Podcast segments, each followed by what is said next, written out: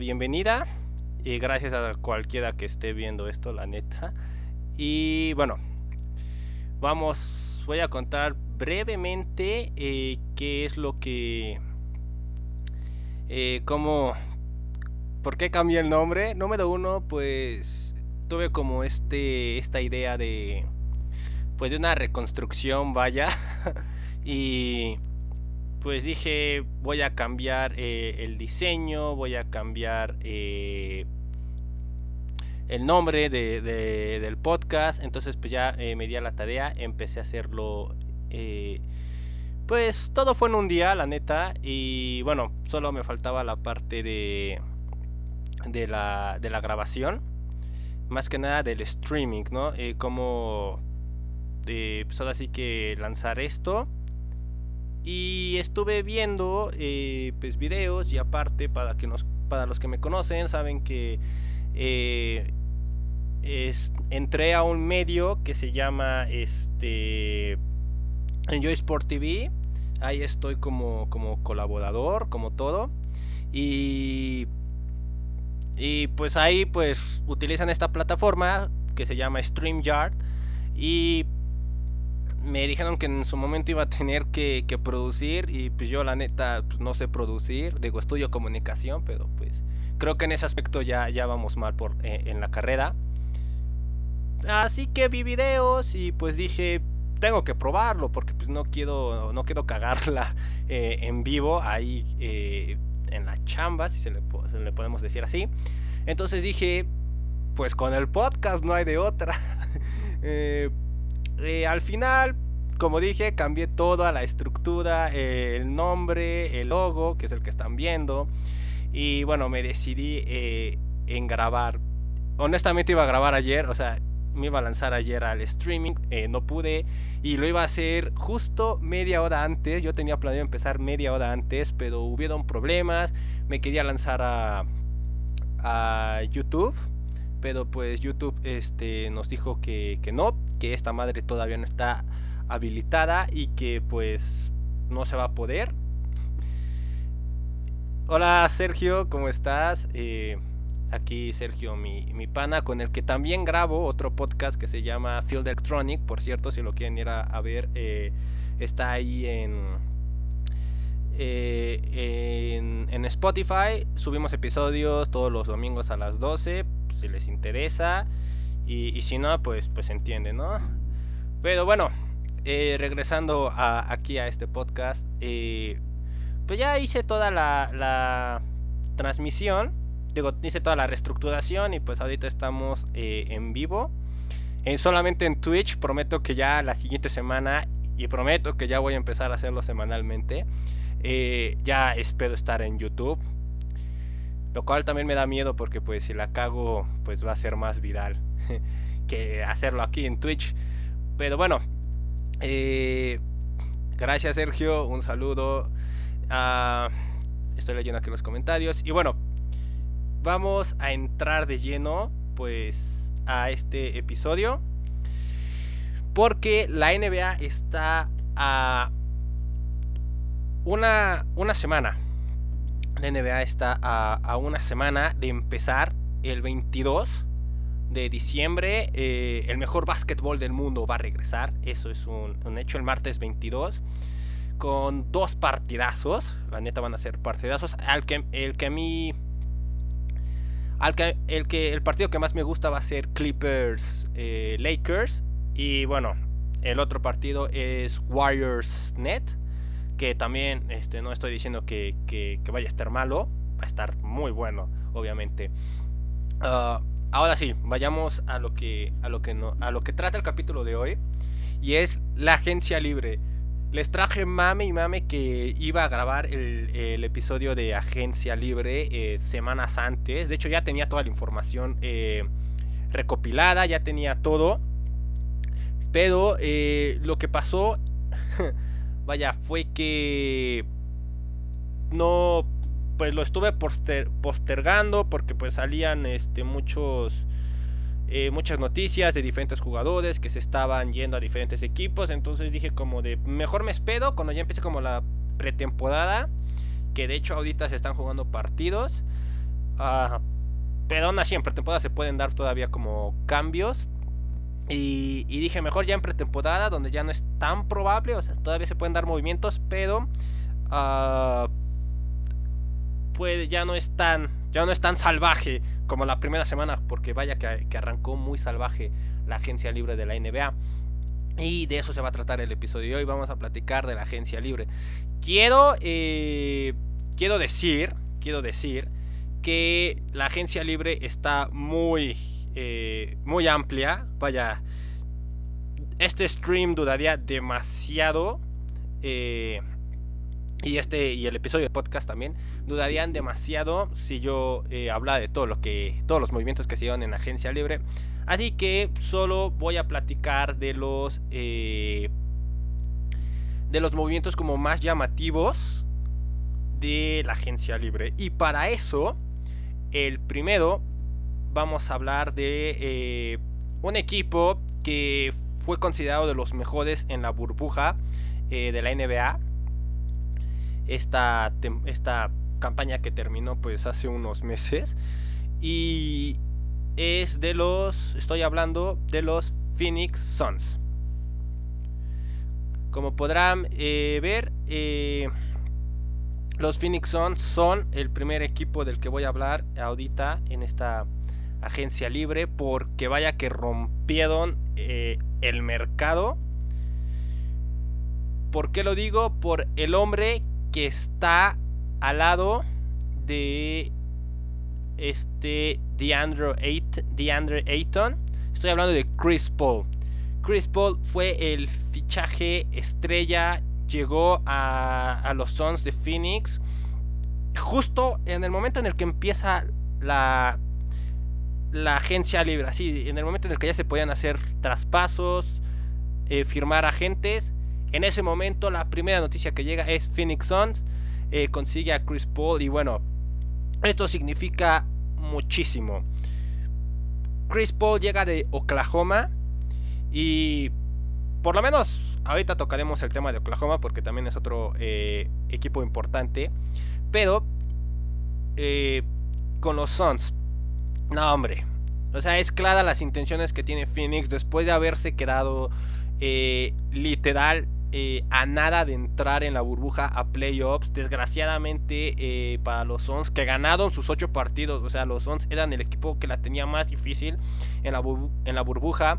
Porque ellos tenían que ganar los ocho partidos, así, los ocho. Si perdían uno ya, estaban fuera, ya sin posibilidades de clasificar. Y no, hombre, le ganaron a los ocho equipos que enfrentaron. Entre ellos estuvo Lakers, que bueno, también pues Lakers ya estaba clasificado, pues no, no estaba jugándose algo. Pero pues aún así, o sea, para el orgullo de LeBron, para el orgullo de, Anthony Davis y más que nada para los Lakers, pues a ver, el, perder contra Phoenix pues no era como opción.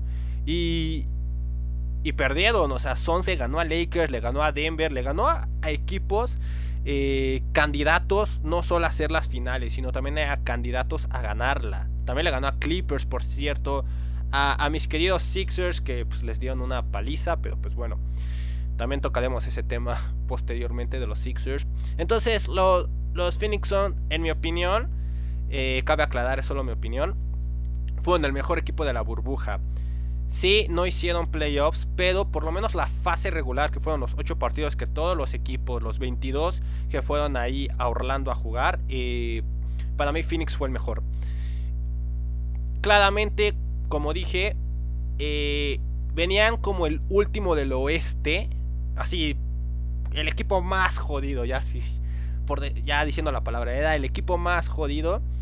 Eh, con menos chances. Y, y bueno, al ganar los ocho partidos, pues también su situación no era tan eh, benefactoria porque no solo dependían de, ellos mismos, sino también dependían de otros equipos que tenían que perder para que Phoenix pudiera clasificar. Estos dos equipos fueron Memphis y Portland. Pero más que nada, eh, Memphis, pues digamos que en los últimos partidos aseguró el octavo puesto. Entonces, Phoenix dependía de Portland. Con que Portland perdiera un partido, eh, ya eh, Portland se iba y Phoenix era el equipo que entraba al play-in para jugar contra Memphis, la octava posición, y ahora sí, el quien ganara estaba en playoffs, definitivamente.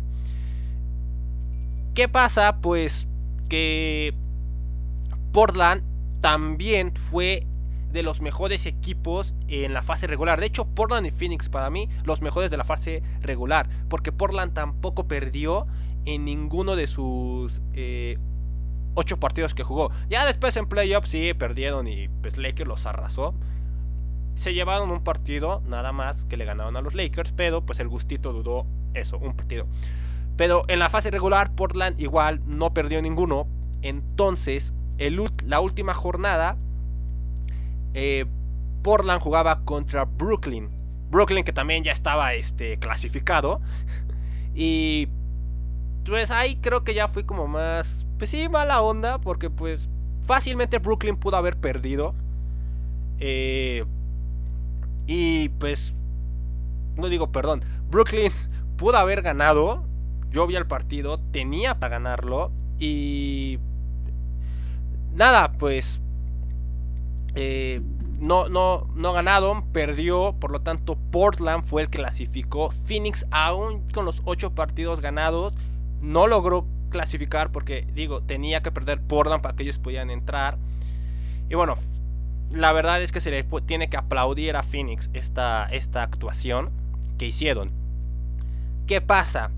Yo digo que eh, el haber ido a Orlando y el haber conseguido el resultado que tuvo Phoenix, independientemente de que no hayan hecho los playoffs, fue como un parteaguas. Fue el que marcó el antes y el después. Porque yo siento que Phoenix vio el potencial de su plantilla.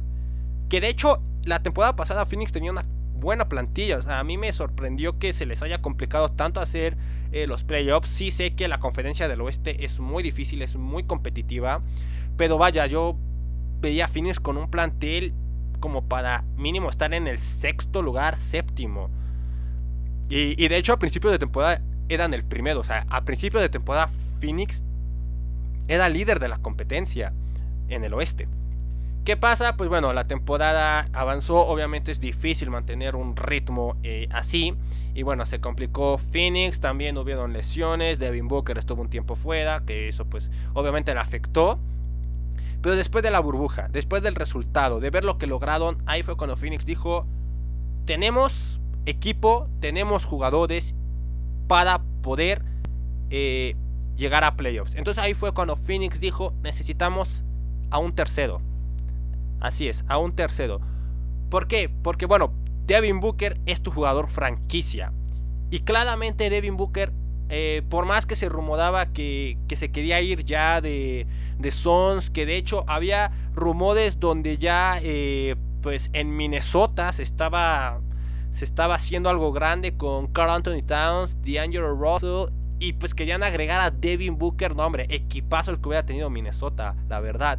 Pero eh, Booker ha demostrado como jugador, pues, lealtad a Sons.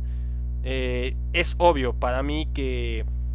Bueno, para mí, yo siento que Booker quiere lograr algo en Phoenix. Así como Steve Nash lo hizo en su momento, pues él quiere lograr lo mismo. Eh, y por eso se quedó firmó una extensión de contrato de Devin Booker para estar más años.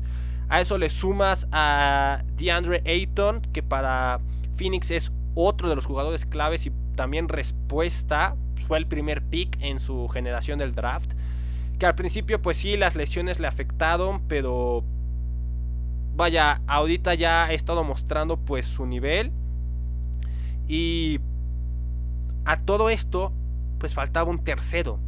Faltaba un tercero en Suns para que Phoenix pudiera tener ese eh, arranque, ese empujón y poder ser un equipo que pueda competir en el oeste. Y pues vaya, esta agencia libre, pues Chris Paul, un poquito de contexto, llegó eh, vía eh, trade de primero de Houston a Oklahoma. Por lo tanto, solo iba a jugar una temporada eh, Chris en Oklahoma y ya después pues si Oklahoma le quería ofrecer un contrato pues iba, iba a quedarse más tiempo. Pero al parecer no. Eh, Chris Paul, que impresionó a muchos equipos porque se fue de Rockets diciendo que era un jugador tóxico, que no era un líder, algo así como tipo Kyrie Irving. Y no, llega a Oklahoma a un equipo plegado de, de rookies, de jugadores que a lo mucho tienen dos años en la liga y bueno, o sea, sí tienen, sí tenían veteranos, pero no era como un equipo que tú dijeras va a competir en, los, en las primeras posiciones de la conferencia oeste. Y, no, o sea, los se mantuvieron ahí, se mantuvieron entre la sexta, la séptima posición, incluso encima de Dallas. Y esto se debió mucho por el liderazgo de Chris Paul. Chris Paul se cargó a Oklahoma, se lo echó al hombro y mostró actitud, liderazgo, juego y eso impresionó a varios equipos y pues yo creo que Suns fue uno, bueno no, yo creo, fue eh, Phoenix uno de los equipos y obviamente en agencia libre pues se echaron el fonazo y dijeron, oye, pues ¿qué te damos por Chris Paul? Porque sabemos Oklahoma que tú no lo vas a querer, este, no lo quieres, este, no lo quieres en tu plantilla, vaya, o sea, sí te, te dio una buena temporada, pero es, es obvio la intención que tiene Oklahoma de hacer una reestructuración, no una, no una reestructuración tan cabrona como otros equipos, pero sí va a ser, pero sí está haciendo una reestructuración y bueno, pues Oklahoma dijo, dame jugadores para empezar, jugadores veteranos o rookies que pues a lo mejor en tu plantilla, en tu proyecto que estás armando, pues no, no hay cabida para ellos, pero pues a lo mejor aquí en Oklahoma pueden haber, puedo hacerles espacio. Y bueno, lo que Oklahoma, que todos los que seguimos la NBA sabemos, que se está haciendo de un imperio de selecciones de draft impresionante. Pues obviamente, ¿no? Eh, a Phoenix le iba a costar el traspaso de Chris Paul unas selecciones de draft y claramente se lo dieron. Y así es como Chris Paul llega a Phoenix y pues yo solo voy a decir, ojo, ojo con Phoenix esta temporada porque sí se ve eh, como un equipo eh, serio. No, no sé si ponerlo en los primeros eh, en los primeros lugares de la conferencia oeste, pero sí puedo afirmar desde ahorita Phoenix va a hacer playoffs. Tiene que pasar algo muy cabrón para que no hagan los playoffs. Pero este equipo de Phoenix sí hay que tenerlo en. En, en hay que tenerlo en consideración. Un saludo a, Yanka, por cierto, que pues nos acaba de escribir por Twitch. Hermano, gracias por Gracias por el apoyo, qué bueno que estés viendo eh, el streaming. Por cierto, o sea, si se pierden el streaming, para los que no lo estén viendo, pues el podcast se va a subir, lo voy a subir mañana. Entonces, pues tranquilos si, si no nos pudieron acompañar. Ahora vamos a hablar del siguiente equipo que pues hizo cosas importantes esta agencia libre y es eh, Oklahoma, el Thunder. Por favor, yo solo quiero decir algo. Alguien dígale a Oklahoma que las selecciones de draft no juegan eh, la temporada. O sea, no, no la cantidad de selecciones que se están haciendo. Es curioso el caso de Thunder, porque ya lo mencioné ahorita, pero ellos están haciendo una reestructuración. Pero no una reestructuración en donde literal regalo a toda mi plantilla, me quedo pues ahora sí con los que pude conservar. O vaya, los que por los que no me dieron nada y me hago pues ahora sí de una, máximo dos elecciones de draft importantes en primera ronda para poder empezar una reestructuración. No. Oklahoma, fácil, en los próximos cinco siguientes drafts va a ser un equipo que va a arrasar. No por nada, ahorita Oklahoma tiene entre 18 a 22 selecciones de draft a futuro.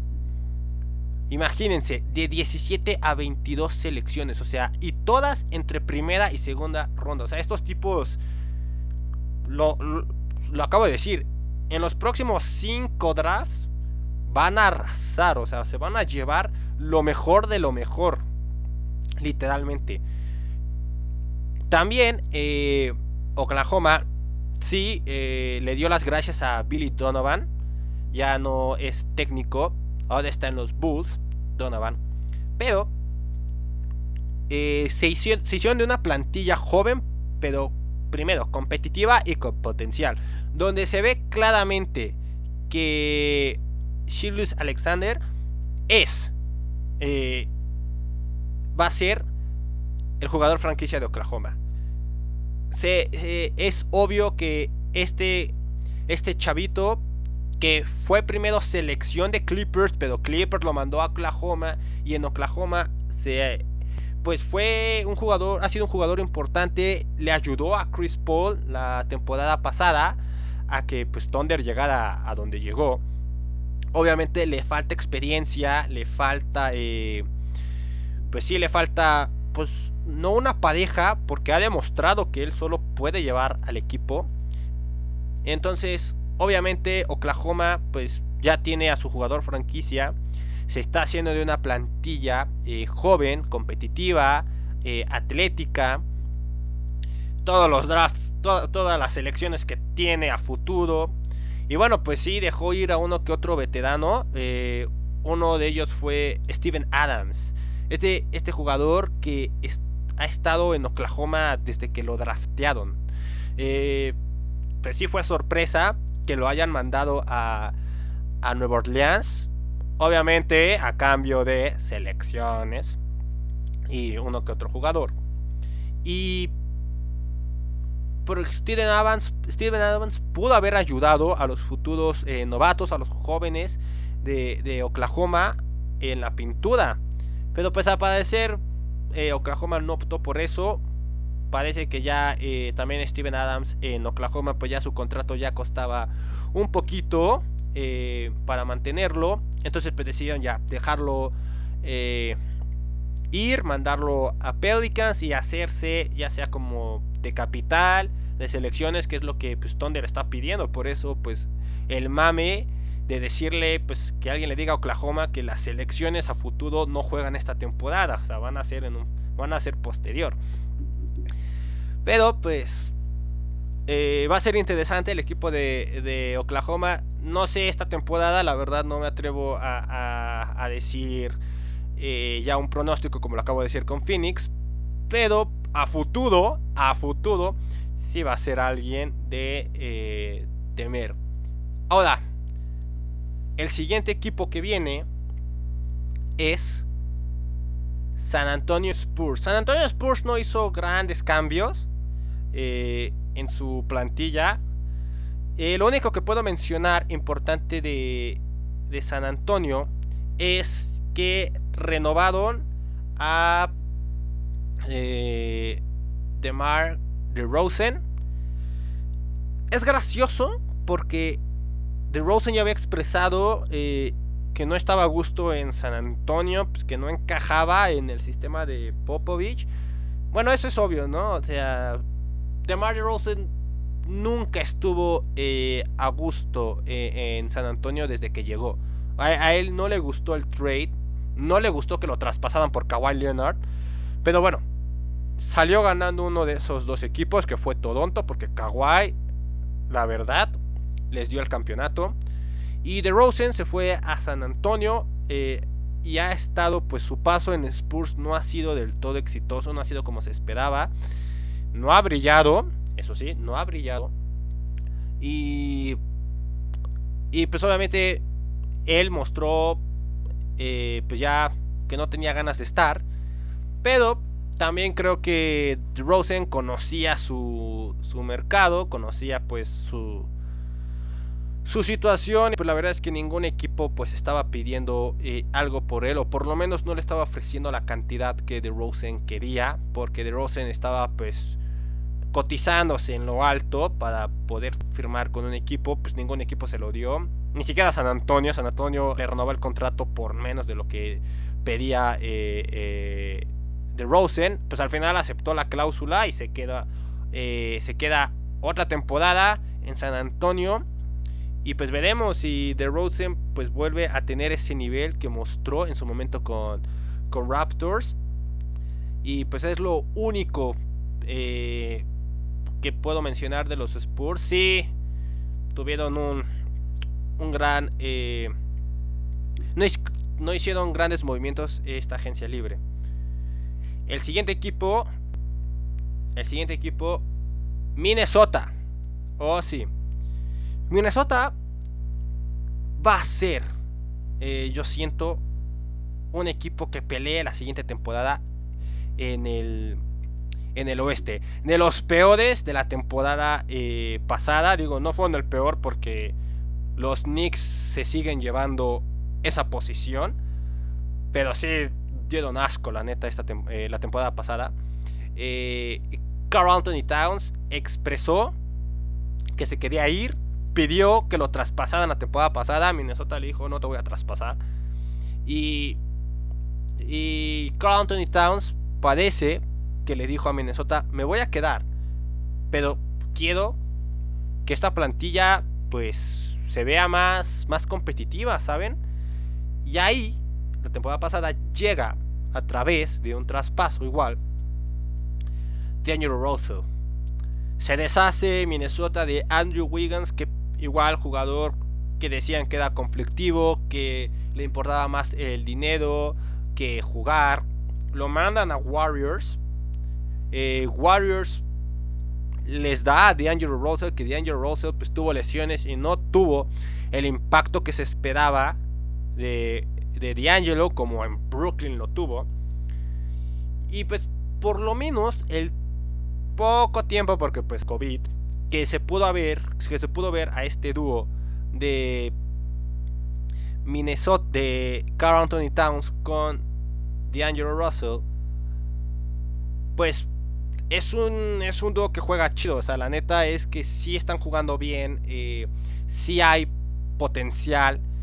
Solamente les falta, eh, pues ahora sí que alrededor de, la, de ellos dos, o sea, les falta jugadores que, lo puedan, que los puedan ayudar. Ahí viene eh, la selección número uno de este, de este draft. Anthony Edwards es un jugador que les puede ofrecer mucho. Ya hablé más a fondo de él en el episodio anterior, que es dedicado únicamente al draft de la NBA. Pero bueno, Edwards, a, resumen, puede ser esa tercera pieza que, tiene, que, que les ayude a Carl Anthony Towns y a D'Angelo Russell y a Minnesota a poder eh, volver a playoffs porque Minnesota no pisa playoffs desde que tuvieron a Jimmy Butler. Que pues hay que ser sinceros, él fue quien nos metió a playoffs. Pero también se hicieron de una plantilla no solo joven. De hecho son el equipo más joven de la, de la liga con un promedio de 23 años. Sino que también obtuvieron a jugadores eh, veteranos. Un ejemplo, creo que fue como el que más pegó, fue el regreso de Ricky Rubio. Ricky Rubio se fue de Minnesota el equipo que lo había seleccionado. Eh, se fue a Utah. En Utah, pues, así que tuvo un. Eh, incrementó su juego. Después Utah pues, lo manda a Phoenix. En Phoenix, pues igual fue un jugador importante, a pesar de que, como dije, el equipo no hizo los playoffs. Pero eh, Ricky Rubio igual aportó mucho en Suns. Suns, pues ahora sí que para traerse a Chris Paul, pues tienes que dar este, a una gran cantidad de jugadores y pues, no a cualquier jugador, no a cualquier tipo de jugadores. Pues, obviamente, entre esos, pues Sons le mandó a Thunder a, a Ricky Rubio para que Chris Paul pueda llegar acá. Thunder, por como por lo que ya dije, pues Ricky Rubio no entraba en los planes de, de Oklahoma. Entonces Oklahoma hace traspasos con, con Minnesota. Y entre esos traspasos, pues le manda a Ricky Rubio. Que yo creo que fue bueno, ¿no? O sea, Oklahoma debió de haber dicho, este, papi, mira, te mando otra vez a Ricky Rubio. Ya lo viste, el tipo incrementó su juego. Eh, no, no es la quinta maravilla, pero es un jugador que te va a ayudar. Eh, entonces, pues acéptalo. O sea, yo te lo mando y tú me das eh, jugadores, me das selecciones. Al parecer Minnesota, pues dijo, pues sí, este, no, eh, no va a ser eh, el titular, porque pues ya tengo a, D'Angelo, o tal vez sí, a medida de que avance la temporada, pero sí, eh, Ricky Rubio puede ser alguien que me puede que me puede aportar experiencia, que me puede aportar mucho. Y por eso, Ricky Rubio cayó en Minnesota. Ahora, vámonos porque estoy viendo ya y vamos a para 31 minutos y hay muchos equipos de cuál hablar. Entonces, vámonos con el siguiente y uff. El siguiente equipo voy a tratar de no debrayarme tanto como ya lo hice más o menos con nosotros, pero equipazo. Philadelphia 76ers. Para los que me conozcan, pues saben que pues yo soy fan, yo eh, soy fanático de los Sixers. Todos me preguntan siempre a qué equipo le vas de la NBA. Muchos piensan que a los Celtics, que a los Raptors, que a los Knicks, porque pues tengo ya sea sudaderas o jerseys. Pero no, realmente el equipo al que yo lo voy en la NBA es a los Sixers.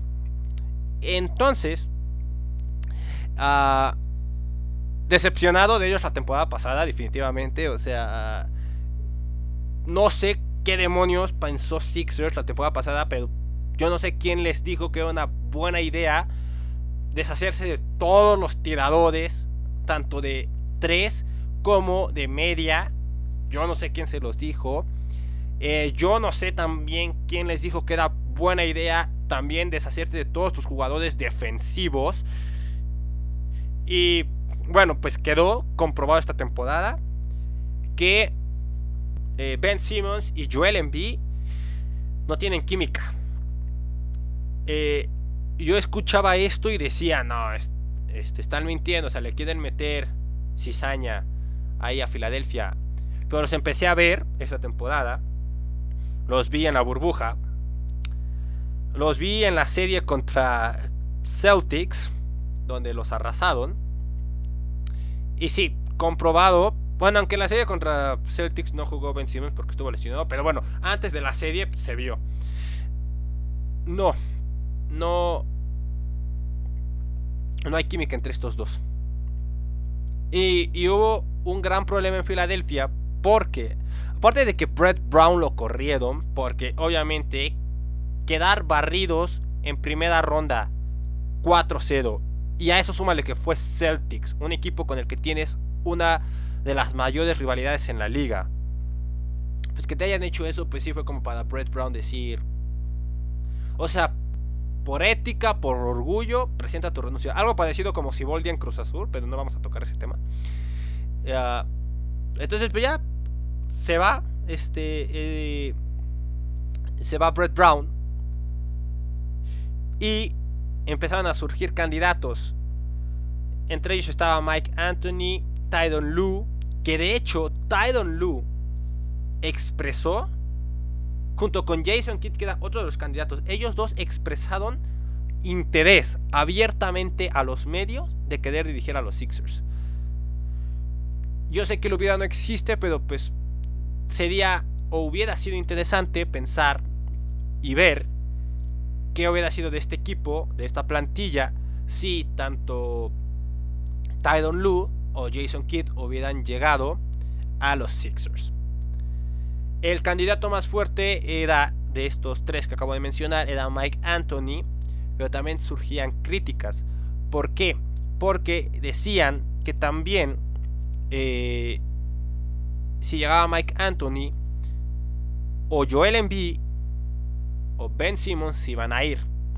Y esa era la pregunta que se hacía mucho en Filadelfia y que todos nos hacíamos también. ¿Con qué jugador construyes? ¿Con qué jugador este, vas a armar un equipo competitivo? Si alrededor de Embiid o alrededor de Simmons.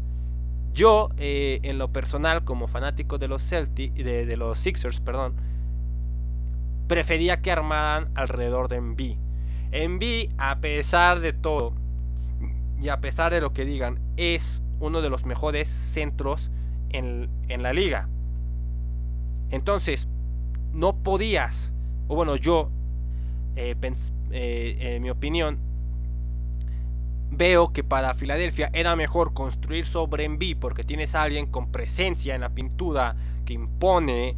Eh, jugador defensivo, jugador ofensivo también, que sí sufre luego de, que sí sufre de lesiones, pero pues bueno, ahí podías conseguir algo en el draft o contratabas a, a un segundo. Y vaya que lo hicieron. Y a Ben Simmons lo usabas como moneda de cambio para traerte ya sea a una selección o a un jugador, este, pues o a una estrella, vaya. Se rumoró que Golden State Warriors estaba interesado si Janis eh, rechazaba quedarse en Milwaukee y decidía irse. Y si pasaba esto que pasó, pues Warriors iba a irse por Joel Embiid y les iba a ofrecer. Esta es la noticia, esta es la noticia que yo leí. O sea, y pues varios y bueno, o sea, esta noticia pues sí o sea, sí se dio en diferentes medios, no solo como rumor, sino ya también como de manera oficial. Eh, decían que Warriors estaba dispuesto a dar a su, la segunda selección que tenían en este draft, que terminó siendo James Wiseman, pues que estaban dispuestos a dar esa selección por Joel Embiid.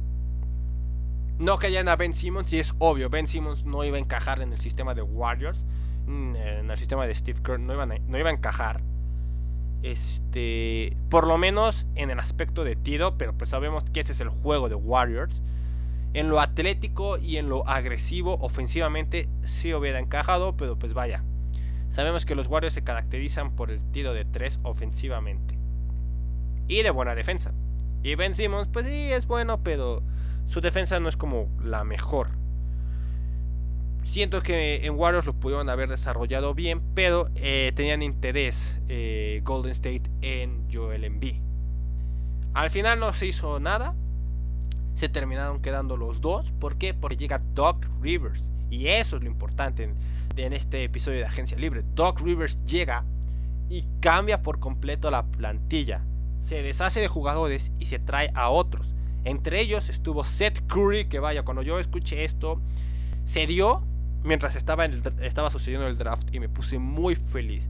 Número uno, porque parece que Filadelfia se dio cuenta efectivamente que perdieron a tiradores y que tienen que recuperar a tiradores. Y de hecho, las mayores contrataciones que ha hecho Filadelfia son tiradores. También se le tiene que recordar que tienen que traer defensa.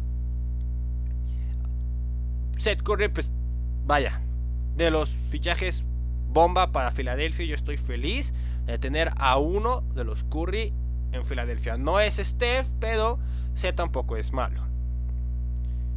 También se trajeron a Dwayne Howard, que viene de ser campeón con Lakers, que vino de ser eh, jugador clave en la serie contra Denver y contra Miami.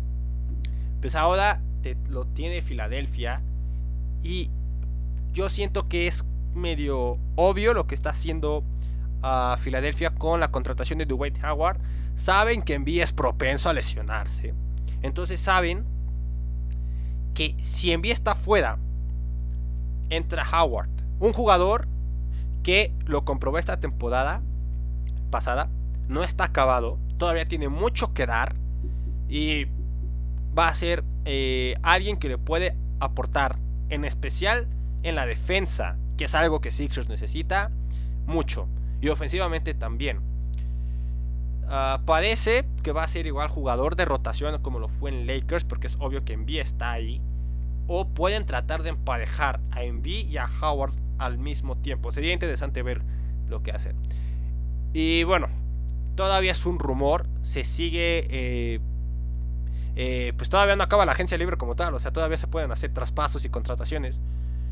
Y está este gran rumor de que James Harden puede llegar a Filadelfia. De hecho, hay noticias eh, donde hay declaraciones que afirman que James Harden quiere irse a Filadelfia. El tema de James Harden es muy, eh, muy gracioso. Es muy curioso, pero creo que es mejor tocarlo cuando llegue a Rockets, porque Rockets es otro de los equipos del que, tenemos, del que se tiene que hablar en esta agencia libre. Pero está ese rumor de que James Harden, que está entre sí o no, puede llegar a Filadelfia. Yo eh, sí, sí me gustaría ver a James Harden. ¿Por qué? Porque les va a dar mucho ofensivamente demasiado. Defensivamente no, porque sabemos que James Harden no brilla en defensa. Pero en lo que es en ofensiva y lo que es el tiro de 3, uff. Filadelfia, si llega a obtener a James Harden, dentro de las muchas cosas que se pueden generar, porque también yo no siento que sea un jugador que encaje en el sistema de Doc Rivers. Y no siento que sea el, el tercer jugador que Filadelfia necesite para poder crear un victory que sin, pero sin duda les puede ayudar porque entonces Simmons y, y Embiid ya no juegan directamente. Ya tienes a un tercero que James Harden, quien es el que jugaría para Simmons y para Embiid. Y para él mismo, porque pues, es James Harden. Ah, a pesar de todo esto que se puede dar, me gustaría ver a, James Harden en los Sixers. Porque como dije, ofensivamente les puede traer muchísimo. Claro, pueden haber otros factores como los que ya dije y otros más. Pero, este, uh, como, como les dije, eh, si Harden llega a Sixers, eh, cuidado, hay que tenerlo en la mira. Hay que tener en mira a Filadelfia porque van a regresar a ser un candidatazo eh, en el este. Y a eso nos lleva, vámonos a otro equipo que dio mucho de qué hablar y es el equipo que Michael Jordan tiene, que es propietario, y es Charlotte Hornet. Charlotte Hornets, no voy a hacer aquí sí demasiado eh, explicación, demasiada opinión. Porque lo que hicieron aquí es primero ficharon, primero seleccionaron, perdón, a Lamelo Ball de entrada. Y a pesar de que a mí me gustaba más Lamelo en Warriors, no me, pareció acertada la selección que hace eh, Charlotte con Lamelo sí creo que Lamelo sea un jugador. Y tal vez la respuesta al equipo de, Michael Jordan. Eh, sí. De hecho, el eh, ya Lamelo debutó en pretemporada con, los Hornets. Y digo, no metió ningún punto. Pero en asistencias. Eh, Lamelo promedió 10 asistencias. Mm, no me acuerdo bien, pero creo que 7 rebotes y 5 robos. A pesar de que no hizo puntos, pero lo en lo demás, eh, pues parece que sí dio, cumplió con las expectativas, por lo menos en su primer partido de debut. Entonces, hay que seguir a la Melo Ball y a los Hornets en el este, porque como dije, eh, yo sí creo que la Melo puede ser una opción, puede ser la respuesta. Y aparte, Charlotte eh, contrató a Gordon Hayward. Muchos en, los medios hicieron este, críticas porque decían que Gordon Hayward no merece el contrato que Charlo le ofreció y yo soy uno de ellos que sí también diría, bueno, me sumo a ellos. Gordon Hayward no merece ese contrato. Ese contrato como de 140 millones no se lo merece. Porque simplemente no es, eh, no es el Gordon Hayward eh, que todos conocimos en su momento. Si habláramos del Gordon Hayward de Utah, ese sí se merece el contrato de los 140 millones. Él sí se hubiera merecido ese contrato. Y de hecho, bueno, Boston no se lo dio así tal cual. Pero si Gordon Hayward hubiera mantenido ese nivel, que sí yo entiendo, se lesionó una lesión horrible, de, creo que de las más feas que ha habido eh, en la liga. Y obviamente pues eso les dio un bajón increíble de juego y todavía cuando regresó pues tuvo otras lesiones. Básicamente la estancia de, Hayward en Boston eh, fue de lesiones. Aunque sí tuvo partidos importantes. En la burbuja fue muy eh, importante en la serie contra Filadelfia. De hecho, cuando entraba Hayward, pues sí se veía un cambio en ofensiva y en defensiva. Y en el tiro con Celtics también se vio esta burbuja, pero eh, a pesar de todo esto, pues no, no, no está a su nivel, aunque, aunque él diga que se encuentra en su prime, pues, pues sí es criticable, ¿no? Este, pues esos 140 millones que Hornets le ofreció y parece, y lo digo porque pues vi el partido ayer de, de Charlotte eh, de pretemporada, el primero que tuvieron, Gordon Hayward se vio bastante bien. Se vio diferente a lo que fue eh, en Celtics. Digo, es solo o sea, solo es un partido, ya sé, estoy hablando de un partido que vi. Y de pretemporada, o sea, no es lo mismo. Pero parece que Gordon Hayward quiere mostrarle a todos los que lo están criticando que él sí vale los 140 millones y que todavía está en su prime. Entonces, Hornets va a ser un equipo interesante. Eh, también hay que seguirlo. El siguiente equipo que tenemos es Houston. Y de aquí sí voy a. Pues creo que sí me voy a tardar. Y es. La situación en Rockets es. Ah, pues no. No diría graciosa, pero pues sí es igual. Eh, una situación que se tiene que hablar. Porque Rockets, después de una temporada en donde tuvieron a James Harden y a Russell Westbrook juntos, pues no. Al final como que el experimento no resultó. James Harden y Russell Westbrook incluso terminaron la temporada declararon que no quieren volver a jugar juntos el resto de sus carreras, o sea, no van a volver a, toparse en otro equipo. Ah, Westbrook pidió traspaso, porque claro, Westbrook sabía, no me voy a quedar aquí donde sé que el jugador franquicia es James Harden, donde sé que James Harden tiene peso, pero lo mejor es ir con los directivos y decir, ¿sabes qué? Traspásame. O también recordemos que Westbrook llegó vía traspaso, entonces también él tenía esa opción de un, de un año jugando. Entonces, si Houston no lo traspasaba, pues podía buscar por aparte como agente libre. ¿Cuál fue el problema?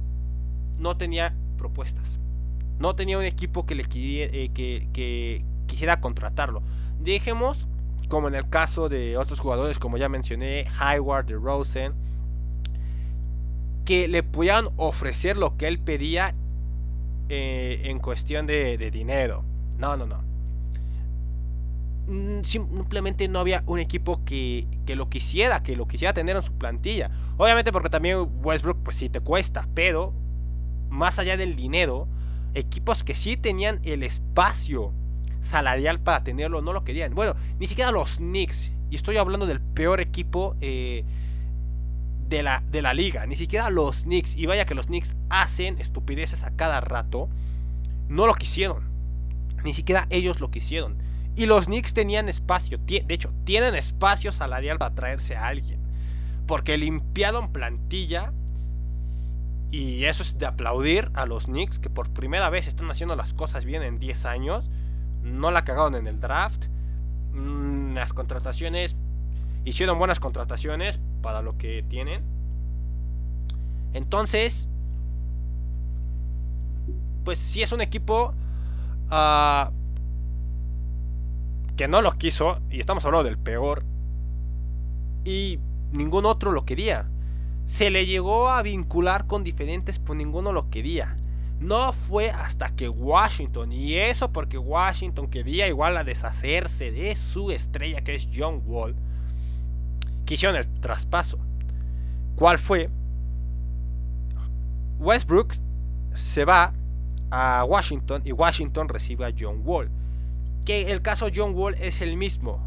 John Wall, que yo, que bueno, criticable su actitud en Washington porque estamos hablando de un jugador que no ha jugado en las últimas dos temporadas, que lo que se sabe de él es más su historial médico que lo que promedia, pero que vaya que sí, le sigue cobrando bonito a Wizards. A pesar de todo eso, eh, se puso sus moños y dijo, no quiero estar aquí la siguiente temporada. Parece que Washington dijo lo mismo, dijo, genial bro, yo tampoco te quiero ya, me cuestas, ni juegas. Y pues aquí en, en, en Washington pues ya estamos trayendo este otro trip, ya el proyecto va, de, va para otro rumbo y mi hermano, tú no estás contemplado. Bradley Bill sí está contemplado porque Bradley Bill también se quería ir, pero a Bill sí le ofrecieron un contrato más atractivo del que tenía y aparte Bill dijo, bueno, pues me quedo, ¿no? O sea, no voy a armar un, un teatrito como John Wall, pero pues me quedo otra temporada, eh, me quedo unas temporadas más. A eso le sumamos el contrato que le ofrecieron, pues sí. Eh, Bradley Bill está feliz. Y al parecer le gustó el proyecto por el que Washington quería ir. Y bueno, a John Wall no le gustó. A Washington pues, le valió. Era como, bro, tú estás fuera de ese proyecto. O sea, aunque me dijeras me quedo, te iba a traspasar. Vaya. Y llega Rockets ofreciéndole a Westbrook. Eh, pero yo creo que también fue el mismo caso porque a John Wall no se le vinculaba con ningún equipo. Entonces yo creo que aquí fue como más golpe de suerte por los dos, tanto para Rockets como, como Wizards. Porque dijeron como, pues tú me estás ofreciendo un jugador y yo ya no quiero este jugador.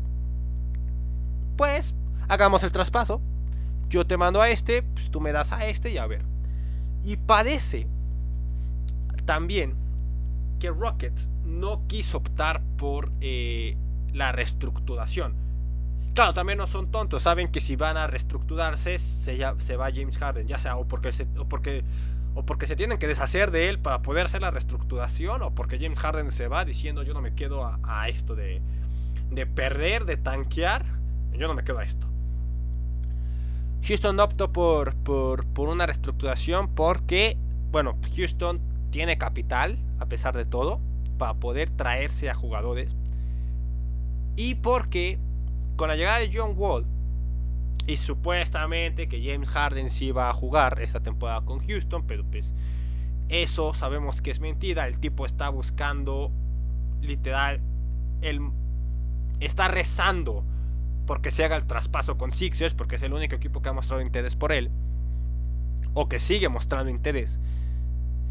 A eso le agregamos que DeMarcus Cousins, que viene de ser campeón con Lakers, aunque no hizo ni madres, se une a la plantilla de Houston. Y esto hace que Rockets, que se podía pronosticar que iba a ser un equipo que no iba a entrar a playoffs o que por lo menos le iba a sufrir y que si llegaba a playoffs iba a ser en las posiciones bajas, pues no. Todo parece que Houston va a seguir dando pelea en el oeste en las primeras posiciones o a mitades porque tienen una nueva dupla que es John Wall y de Marcus Cousins y que en los dos partidos de, de pretemporada que los he visto, ya sé que solo son dos partidos, pero lo poco que se les ha visto, pues hay buena química.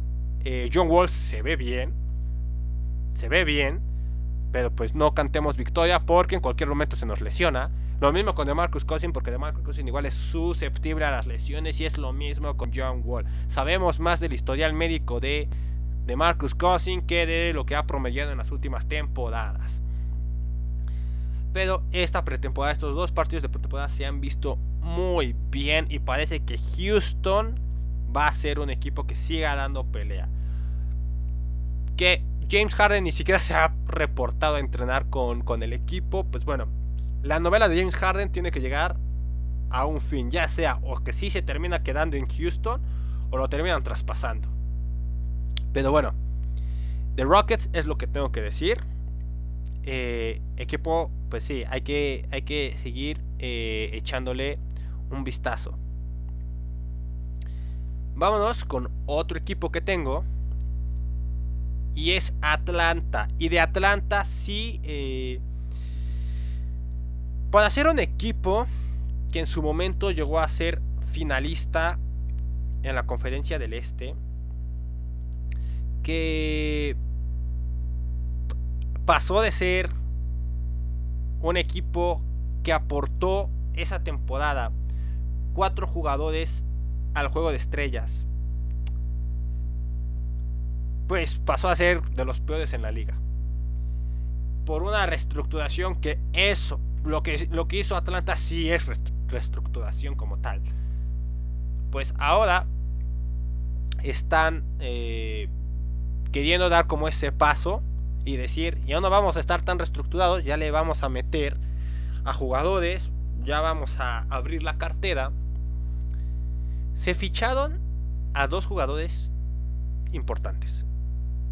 Ranger Rondon, que igual viene de ser campeón con los Lakers, que igual fue importante en el equipo, vital en las series de playoffs. Pues viene a reforzar al equipo de Atlanta, que fue una sorpresa porque todos lo vinculaban en Clippers, o que pues al final iba a tomar su opción y se iba a quedar en Lakers, que pues, yo creo que para los Lakers era lo que, y en especial a LeBron, era lo que más quería. Pero al final Rondo dio la sorpresa y dijo, pues ni con ustedes ni con el vecino me voy a Atlanta, chavos. Llega a Atlanta y a eso le sumamos que Sacramento deja ir una de sus piezas importantes. Que se había oficializado que se había ido este jugador a Milwaukee y que ya con esto era como garantizar a Giannis unos años más. Pues al final se cae, al final dicen nunca hubo negociación, nunca hubo un traspaso como tal.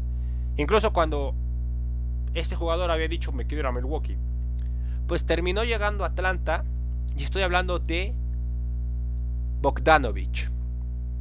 Bogdanovich el de Sacramento, porque también está el de Utah. No, es el de Sacramento. Un jugador que le va a dar eh, mucho en experiencia, pero más en la ofensiva. Y estoy hablando en el tiro de 3 y en el tiro de media. Y también en el ataque, porque Bogdanovich en el ataque es muy, este, muy de cuidar. Entonces va a ayudar a esta joven plantilla todavía de, Atlanta le sumamos que llega Rayon Rondo, que sin duda tiene que demostrar lo que en su momento demostró eh, en Pelicans.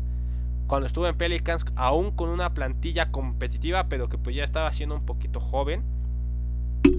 Eh, yo creo que es la oportunidad de Rondo de demostrar lo que Chris Paul ya demostró eh, en Oklahoma.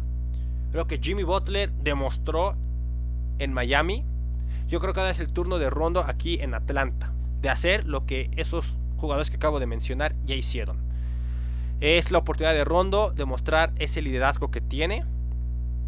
Que le va a aportar mucho eh, al equipo de Atlanta. A Trey Young en especial.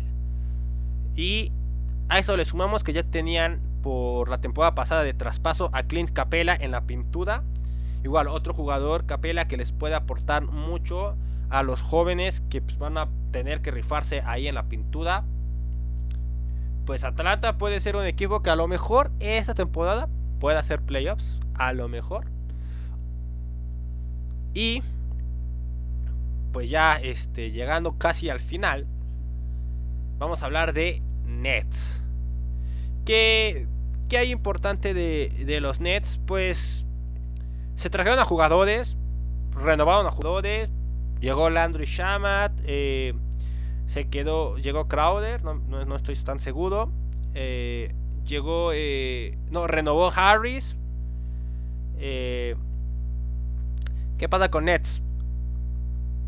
Resulta que Brooklyn era otro de los equipos interesados en tener a James Harden. Kevin Durant, de hecho, había expresado que le que le habría gustado haber tenido a James Harden. Eh, que había mensajes ahí de texto, WhatsApps, de que se estaban poniendo de acuerdo como de, güey, vente a Brooklyn, aquí, este, sí, aquí, aquí sí vamos a ser ya campeones, o bueno, se presume que lo vamos a hacer. Lo que pasa es que la otra estrella de Brooklyn, que ese sí es un tóxico, Kyrie Irving, dijo, no lo necesitamos. Eh, yo no quiero que esté James Harden aquí. Y pues al final, pues también Brooklyn dijo, tengo que tener a las dos estrellas pues bien para que este equipo pueda hacer algo. Kevin Durant, por más que le gustó, pues al final fue como de, pues mira, bro, si no lo contratas, pues tampoco es como que me vaya a enojar, ¿eh? Y pues al final eh, parece que se cayó esa posibilidad de que James Harden llegara a Brooklyn.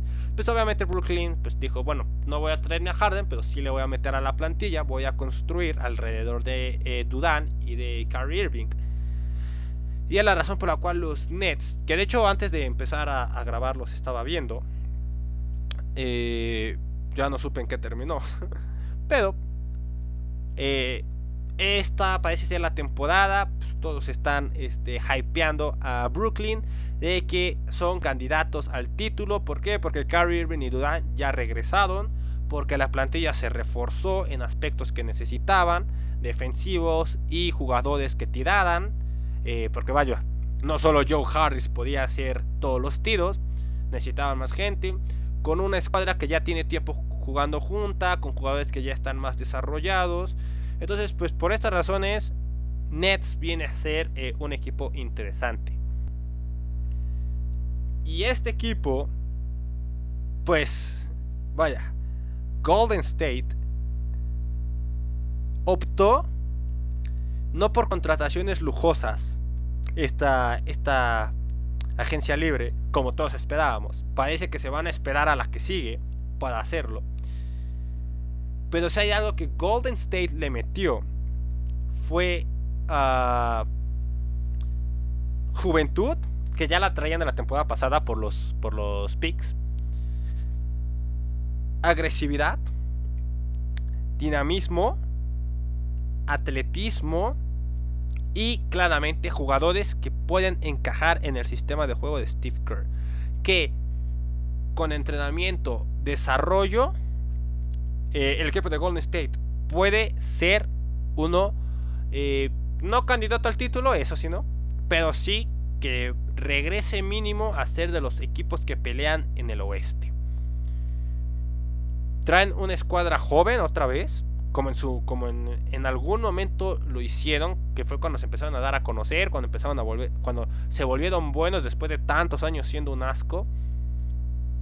Están volviendo a, traer esa juventud. Eh, son de los equipos más jóvenes en la liga, de hecho. Y también eh, todo lo que acabo de decir lo traen tanto en ofensiva como en defensiva. Entonces Golden State es otro de los equipos que, aunque pensábamos que no hizo nada en agencia libre, sí hizo le invirtió. Y pues todos sabemos que Golden State, por lo menos lo que es Bob Myers, que es el general manager, tiene un buen ojo en jugadores. Golden State siempre ha tenido un gran equipo de scouting. Y pues aunque digamos que no hicieron nada esta, esta agencia libre, estamos equivocados. Golden State Warriors sí se movió en agencia libre, no con contrataciones lujosas, pero sí armando una plantilla que puedes dar un impacto. Algo así como Phoenix la temporada pasada, pero pues esperemos que no le pase lo mismo. Y vamos, creo que ya terminaremos con el último equipo. Sí.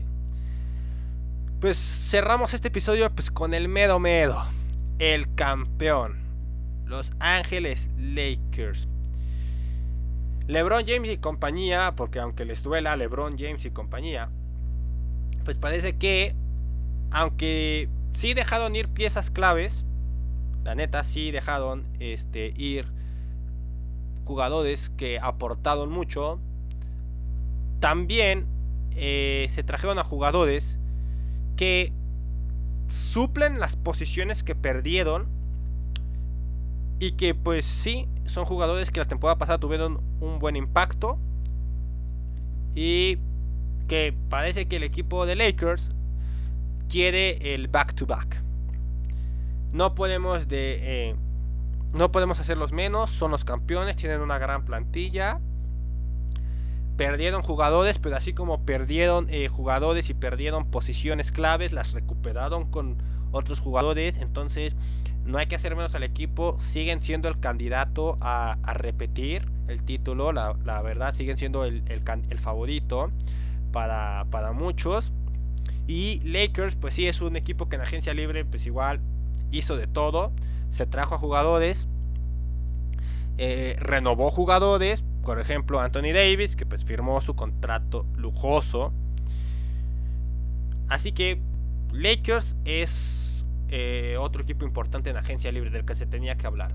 Y ya esto está siendo eh, muy largo, una hora cinco. Yo no suelo grabar este tan largos, pero bueno, la magia de la edición creo que recortará, no mucho, pero recortará.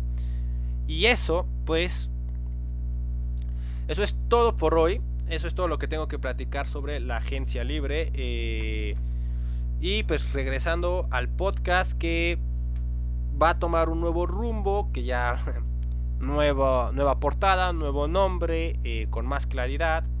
Le agradezco pues al que nos haya visto, pues que la neta pues, no, no esperaba como el hitazo. Pero pues a los que nos vieron, o al que nos siga viendo, Sergio, eh, Yanka y pues los que me escribieron por Instagram. Los que me escribieron por Instagram, está Adri, que no sé si me llegó a ver, está Elena, Ana Gaps, Ochoa, todos ustedes también les agradezco. La neta no sé si me vieron, este, pero pues los que me vieron, que por lo menos sé que fueron Kun y Yanka porque me escribieron aquí en Twitch, pues les agradezco. Más bien, le agradezco a quien sea. Le agradezco... Eh, aquí estoy hablando de la parte del streaming. Le agradezco a cualquiera que haya entrado a ver el streaming. Así sean, así haya sido un minuto, se lo agradezco de verdad. Eh, Search, pues, ¿qué te digo? Dale a, a, dale al fantasy. La función de optimize no falla, te lo juro. Pero bueno, y gracias a todos los que entraron al streaming, aunque haya sido por Twitch. Yo sé que Twitch o sea, es popular, pero vaya, a comparación de YouTube. Eh, procuraré que la siguiente semana ya esté YouTube eh, disponible para hacer el streaming. Y también pues prometo no, no repetir, no debrayar, no hacerle tanto... Eh, no hacerle tanto rollo a esto, porque pues sí, siento que si este episodio fue largo, fue porque le andaba dando muchas vueltas al asunto, me andaba trabando, prometo que eh, el siguiente día no va a pasar eso. también hace mucho no grababa, no grababa este podcast y ya, ya traía el ritmo, ya traía como todo esto corregido por mi cuenta. Quiero decir que en vacaciones pues eh, entré a unos cursos, pronto entraré al diplomado donde ya todo esto va a corregirse y pues ya seré un pro o presumiré que soy un pro. Y a todos los que no entraron, pero siguen este podcast de cerca, pues mañana va a estar ya disponible en Spotify, en Anchor y en Google Podcast. Para cualquiera que nos escuche en Google Podcast, porque según las estadísticas, si nos escuchan en Google Podcast, eh, quien nos escuche en Google Podcast, igual muchas gracias. Uh, pues ya saben, yo siempre comparto este cuando está el podcast, ya sea por Instagram o por Facebook. Pues igual por, por Instagram, hoy compartí el streaming. No empecé a la hora que prometí porque problemas técnicos. Después pues no pude entrar a YouTube porque pues no estoy habilitado aún. O bueno, sí estoy habilitado, pero no en la Mac, que es la que tiene la cámara chida. La otra Mac con la que me estuve apoyando en cuestión de imágenes, en cuestión de producción, eh, esa sí está habilitada, pero la cámara es culerísima, o sea, es pésima calidad. Entonces pues no me la iba a jugar. Eh, hacer eh, YouTube así, con esa calidad de video. Eh, entonces pues les agradezco. Igual quiero agradecerle a Nico que pues me escribió por WhatsApp que está eh, viéndome aquí en Twitch. Muchas gracias hermano. Ah, justo ahorita ya me conecto a, la plática. Y bueno pues nuevamente agradezco a todos los que entraron al streaming, casi sea un minuto. Agradezco a, pues a todos los que me han apoyado en este proyecto. y para los que no estuvieron en el streaming, pero pues sigan el podcast, ya va a estar eh, disponible. Y ustedes saben, o bueno, siempre digo que grabo los fines de semana, ya estamos de vacaciones, ya no hay este, eh, ya no hay universidad, entonces pues regresaré a grabaciones eh, semanales. Gracias a todos los que estuvieron aquí presentes y a los que vayan a escuchar el podcast, obviamente, como por cuarta vez que lo digo. Nos vemos.